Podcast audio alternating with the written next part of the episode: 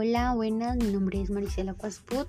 Quiero darles la bienvenida a su programa de canasta educativa que nos estará acompañando a través de ese programa de Postcard, donde les enseñaré sobre educación, la importancia de la educación, sus estrategias de aprendizaje, la flexibilización curricular y entre otras cosas que les van a permitir a ustedes mejorar su conocimiento acerca de educación y implementar nuevas estrategias para brindar una educación de calidad.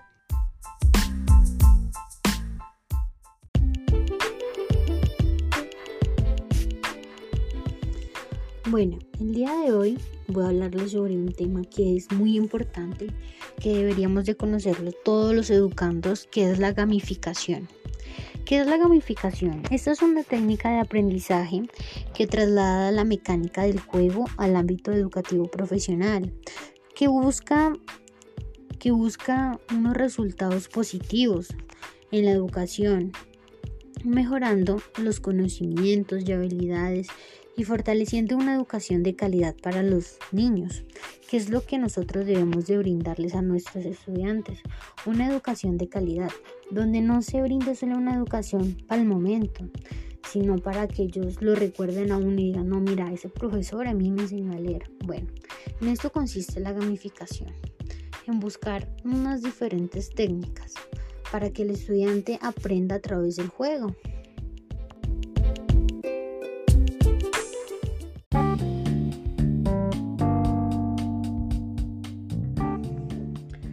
Bueno, hoy vamos a hablar sobre una de las técnicas de gamificación. Entre estas encontramos la técnica mecánica. Es donde se busca recompensar al alumno frente a los objetivos que éste alcanzó. Esta técnica tiene una acumulación de puntos, donde se asigna un valor cuantitativo a las determinadas acciones que éste va haciendo. Por ejemplo, de 1 a 5. Si el estudiante hizo todo excelente, se le coloca un 5. Si tuvo alguna dificultad, un 4 y así sucesivamente. Y si el estudiante no logró hacer nada, se le da un 1. También está la, la escalación de niveles, donde el usuario o el alumno debe de de pasar los niveles que son exigidos, que se requieren. Se requieren superar para llegar a un nivel más alto, a superar el siguiente nivel. Por ejemplo, el nivel del experto, del inexperto, del excelente. Bueno, esos podrían ser algunos ejemplos. También tenemos la, la obtención de premios que a medida que el estudiante va consiguiendo o va pasando los niveles, va teniendo su valor cuantitativo, este también se le va, van a otorgar premios como son, por ejemplo, pueden ser los juegos de dominó, pueden ser mm, cartillas pedagógicas, pueden ser colecciones de juegos, de láminas, o sea, todo lo que tenga que ver con educación.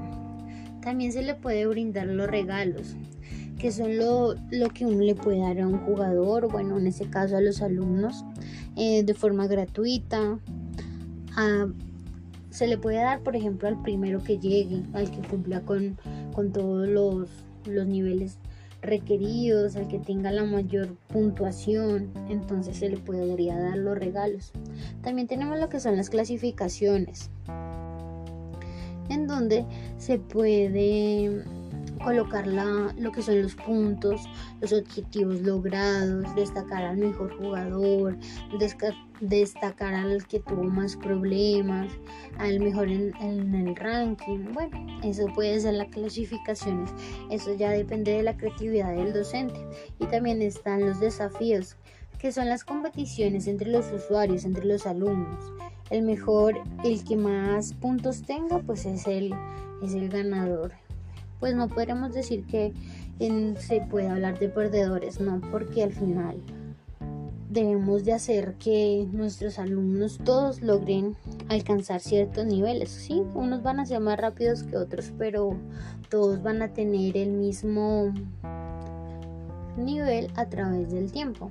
O sea, todo se basa en la experiencia, no solamente en el momento. Bueno, esas, la, esas son como las técnicas de gamificación Espero les sirva, les guste. Si hay alguna duda, pregunta, pues me la pueden, me pueden escribir y yo con mucho gusto les puedo dar su, les puedo dar sus respectivas respuestas.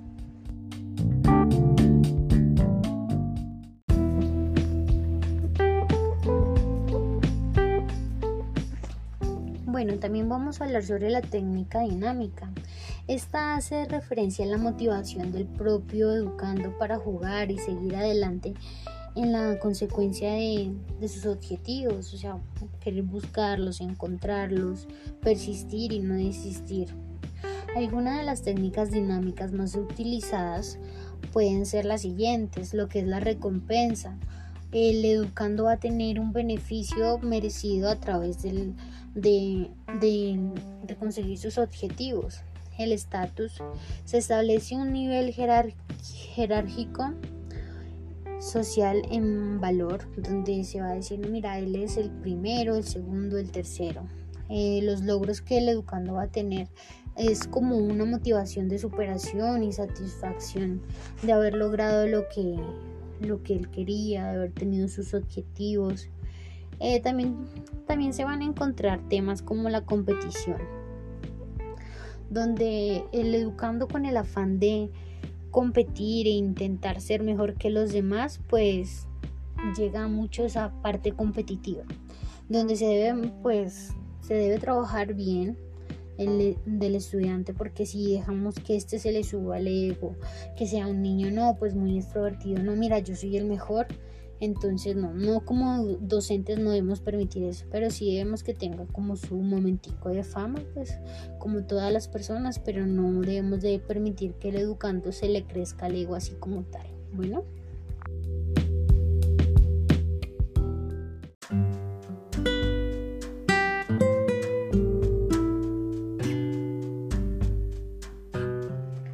Bueno, voy a darles un ejemplo de gamificación. Eh, voy a hacerles como para que ustedes aterricen esa idea de qué es, para que esa ideita que ustedes tienen en la cabeza, pues como que digan, no, mira, sí, ya entendí. Bueno, entonces un claro ejemplo de la gamificación es el artículo. Entonces yo les he traído este ejemplo. Vamos a escucharlo. La carta te desconcierta. Peter y Lucy traten de tranquilizarte pero la verdad es que les han amenazado de muerte si siguen buscando las joyas. Te han pedido a ti que las busques porque los ladrones no te conocen. Estarás más o menos a salvo, tanto como puedan estarlo, cualquiera que busque las joyas de Naboti. Tiene dos opciones. Si estás de acuerdo en tomar el avión de la mañana a París, ve a la página 10.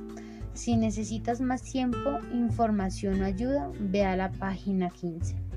Las joyas perdidas de Nabotit 1983. Bueno, ahora que lo escuchamos, puedo decir que este es un extracto de uno de los famosos libros de los años 80.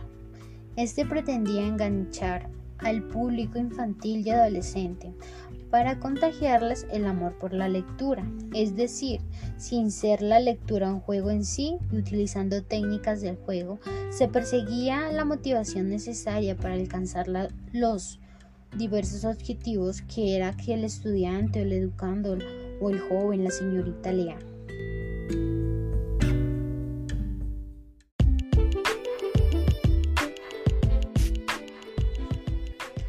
Hoy vamos a hablar sobre un tema nuevo, sobre un tema que a todos nos concierne, que debemos de saber, que debemos de trabajarlo y hoy vamos a hablar sobre la lúdica. Que la lúdica proviene del latín ludus, que significa relativo al juego. Etimológicamente la lúdica corresponde a una conducta del juego y al campo, en el que se manifiesta una conducta dado por un espacio a un individuo donde el individuo produce. La lúdica se refiere a la necesidad del ser humano de comunicarse, de relacionarse, de sentir, de expresar y de producir una serie de emociones orientadas hacia el, hacia el entretenimiento, la diversión, el esparcimiento, eh, la expresión de ideas, de emociones, donde le lleve al niño, a la persona, a divertirse, a gozar, a reír, a gritar, eh, a llorar, donde le permita expresarse en sí su verdadero yo, no el yo, el que el, el profe o la mamá conoce, no, sino ese yo que tenemos dentro, ese yo que considero, mi opinión personal, que todos los docentes deberíamos de explotar en los niños que ellos se demuestren tal y como son, demuestren sus emociones más, más escondidas.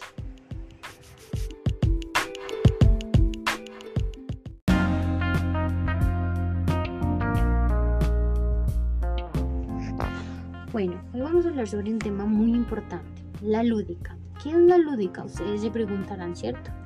Bueno, la lúdica se refiere a la necesidad de nosotros los seres humanos de sentir, de expresarnos, de comunicarnos, de producir todas esas emociones primarias como son reír, gritar, llorar, gozar, aquellas emociones que van orientadas hacia, hacia la entretención del esparcimiento de nosotros, de nuestras emociones, de aquello que nosotros tenemos muy adentro de nosotros y queremos expresarlas. Por ejemplo, queremos que un niño exprese su felicidad, entonces, ¿qué podemos hacer?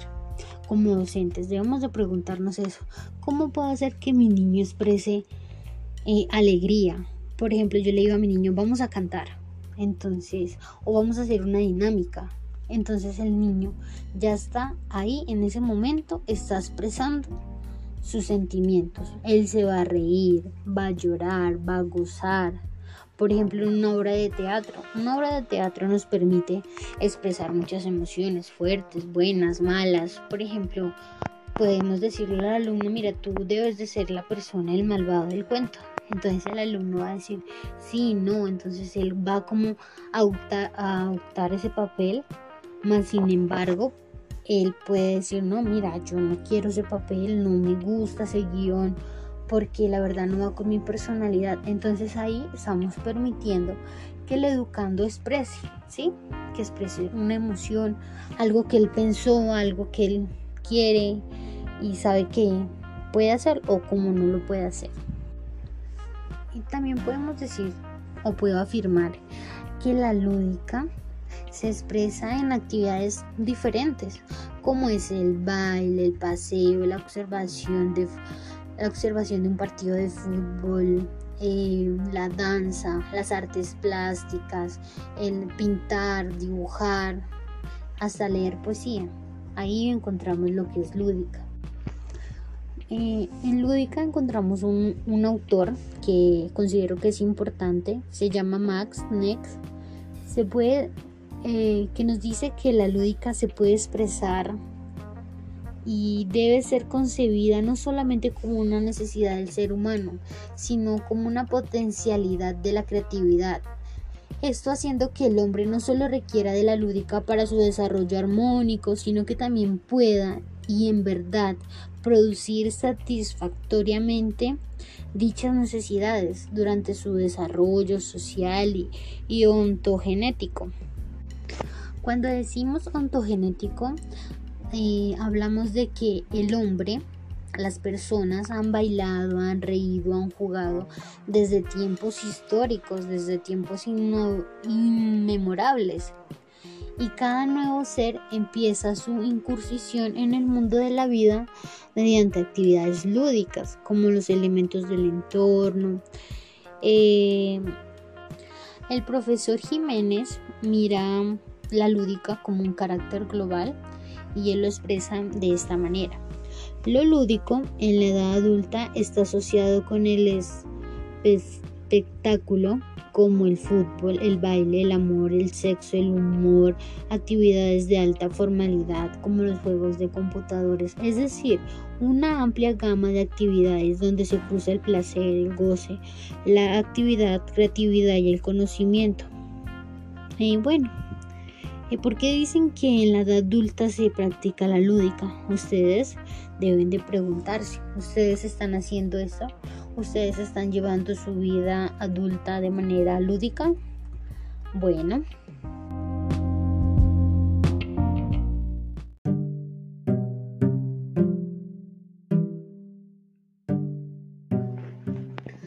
Lúdica fomenta el desarrollo psicosocial, la conformación de la personalidad, evidencia valores, puede orientarse a la adquisición de saberes, encerrados una amplia gama de actividades donde interactúan el placer, el gozo, la creatividad y el conocimiento.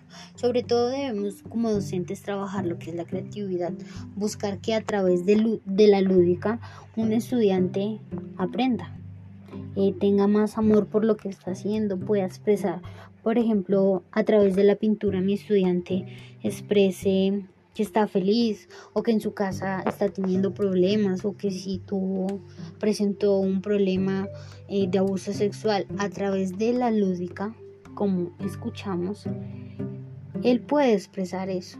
O por ejemplo, si un niño está siendo maltratado eh, a través de la música, el baile, él puede liberar todas esas emociones que lo tensionan, que lo ponen triste, que, que lo agobian, puede expresarlas y de un momento a otro él va a abrirse, va a decir, no, mira, mira, profe, eh, me está pasando esto, está sucediendo esto en mi casa. Y entonces desde ahí la lúdica va fomentando el amor propio, el amor propio para él, para que él se cuide, cuida a sus personas de su entorno, para que lo que le esté pasando, lo que le esté viviendo pueda expresarlo de una u otra manera.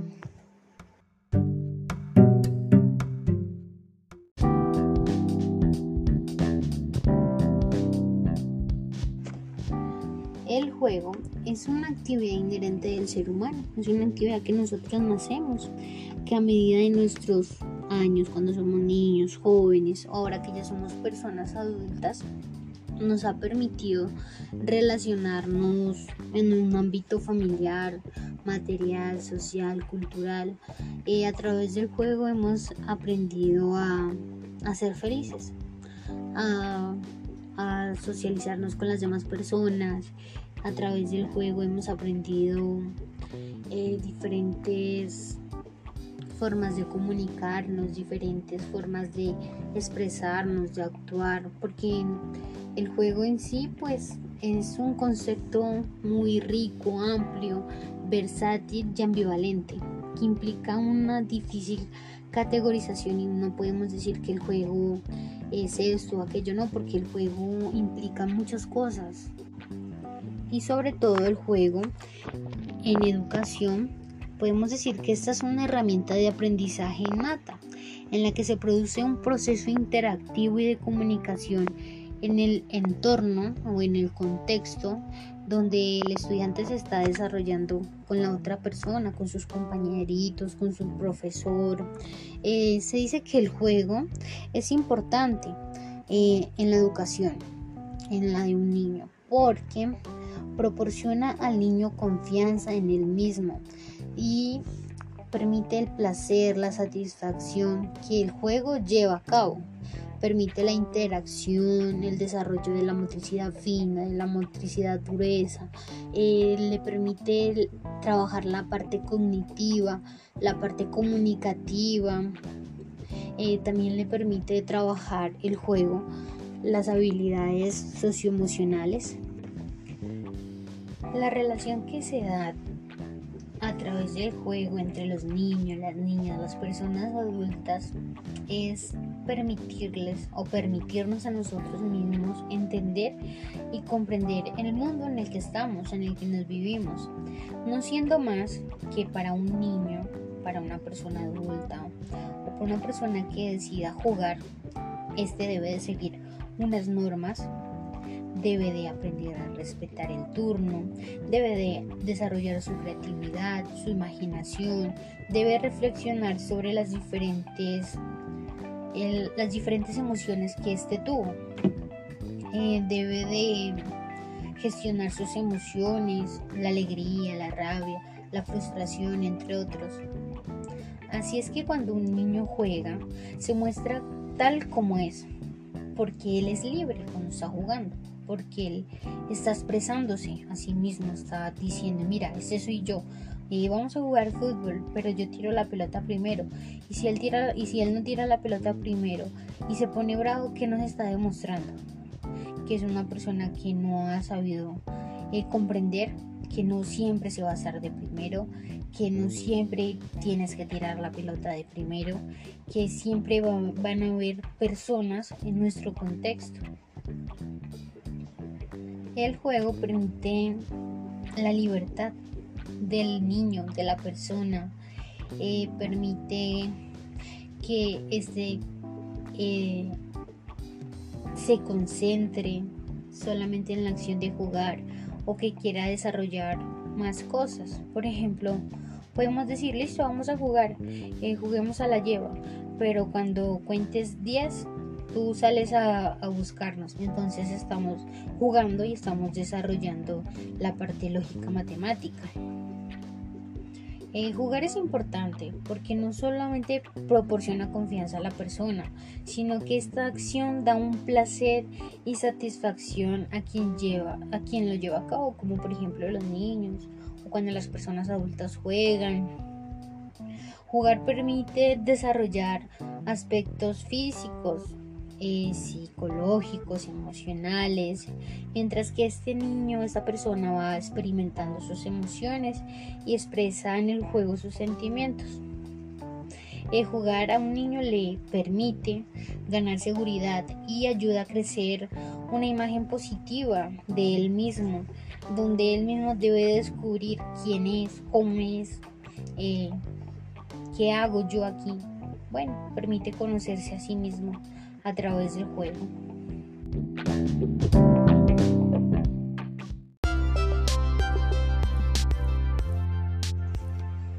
El aprendizaje basado en retos eh, nos permite, o bueno, le permite al estudiante, a la persona, aceptar los desafíos. Eh, le permite solucionar un problema real que se encuentra en el entorno, en el contexto donde éste se está desarrollando y le va a permitir mejorar las condiciones de él como de las personas que lo rodean. Eh, se supone que este aprendizaje es una motivación y es un aprendizaje significativo, es de gran relevancia para nuestros alumnos. Eh, este aprendizaje eh, es una metodología que lo podemos decir que es activa, ya que le permite al estudiante tomar las riendas de su aprendizaje a través de una actitud crítica, reflexiva y cívica, a través de la curiosidad, del análisis de la realidad que los rodea. Eh, los alumnos o las personas, los jóvenes, buscan solucionar un problema de su entorno a través de este, a través del aprendizaje basado en problemas.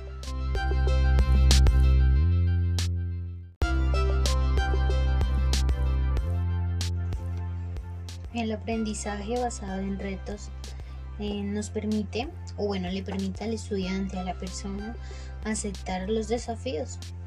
Eh, le permite solucionar un problema real que se encuentra en el entorno, en el contexto donde éste se está desarrollando y le va a permitir mejorar las condiciones de él como de las personas que lo rodean. Eh, se supone que este aprendizaje es una motivación y es un aprendizaje significativo, es de gran relevancia para nuestros alumnos. Eh, este aprendizaje eh, es una metodología que lo podemos decir que es activa, ya que le permite al estudiante tomar las riendas de su aprendizaje a través de una actitud crítica, reflexiva y cívica a través de la curiosidad, del análisis de la realidad que los rodea.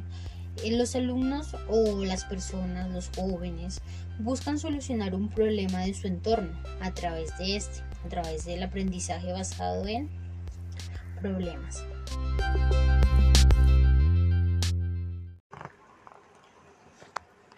Cuando hacemos referencia sobre el aprendizaje basado en retos, suelen distinguirse algunas fases.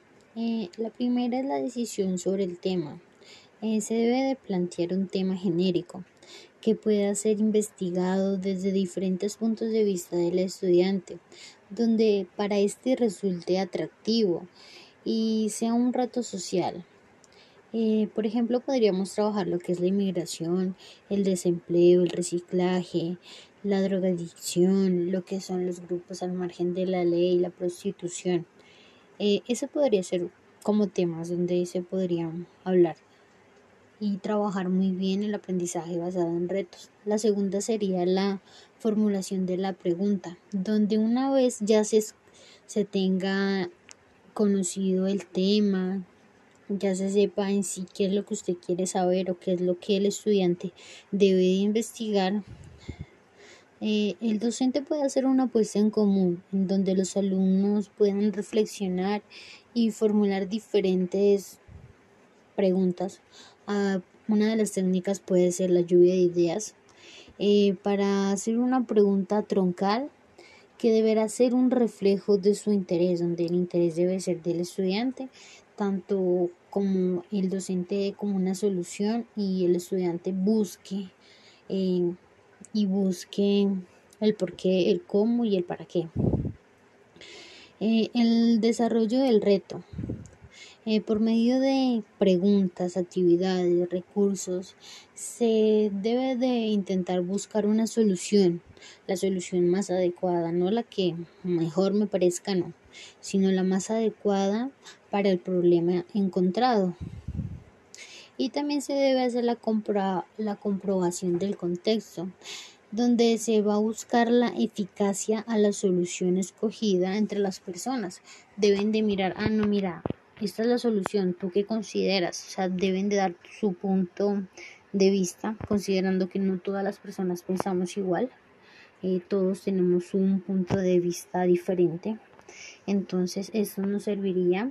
Y después como final se haría la difusión del trabajo donde se van a compartir los resultados eh, puede ser por medio de videos, de una exposición, publicándoles en un blog utilizando diferentes estrategias que le permitan eh, que las personas conozcan lo que ellos hicieron y que no sea solamente para el momento, sino que les permita eh, de ese trabajo a muchas personas eh, orientarse.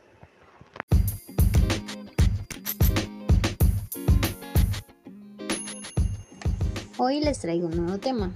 El tema es el aprendizaje basado en el juego. ¿Qué podemos decir que es el aprendizaje basado en el juego? Eh, el aprendizaje basado en el juego es una metodología que permite trabajar una amplia variedad de contenidos a través de los juegos analógicos y digitales, así como los del rol. O, por ejemplo, los juegos digitales, como por ejemplo trabajar las matemáticas, eh, español, donde el estudiante interactúe, por ejemplo, eh, une una línea con la sílaba y la imagen. Entonces el estudiante a través de su computadora va y desarrolla el ejercicio, donde eh, al mirar que este logra el objetivo, este va a sentir una emoción, en la emoción donde él va a estar contento. Y es, así es el estudiante no va, no va a caer en ese ambiente de saturación, de cansancio, de aburrimiento, Em, donde, bueno, aquí es la escuela y aquí, bueno, toca copiar, escribir, lo que diga la profe, no, sino que le va a permitir a través del juego, basado en aprendizaje, interactuar con los niños, interactuar con las nuevas, las nuevas, eh, las nuevas estrategias digitales y sobre todo, como docentes debemos de tener en cuenta que uno de los retos más importantes y primordiales como docentes es captar el interés y la motivación de nuestros alumnos. Si nosotros no sabemos manejar un computador, no sabemos manejar un celular, eh, no podríamos eh, optar por, un, por una nueva estrategia. Teniendo en cuenta que nuestros niños ya ahorita en la era digital que están, un niño de 4 o 5 años ya puede manejar un teléfono. Entonces sería oportuno que en ese sentido como docentes pues eh, busquemos, busquemos innovar, busquemos trabajar con estos nuevos retos. Podemos decir que la gamificación, lo que antes estuvimos hablando, y el aprendizaje basado en juegos son dos metodologías activas que persiguen un mismo objetivo, convertir a un estudiante en protagonista de su propio aprendizaje, como el docente como mediador, eh, donde ambas eh, estrategias o metodologías eh, buscan dinámicas de juego y donde estas solo tienen como objetivo aprender a través de la gamificación y a través del aprendizaje basado en el juego.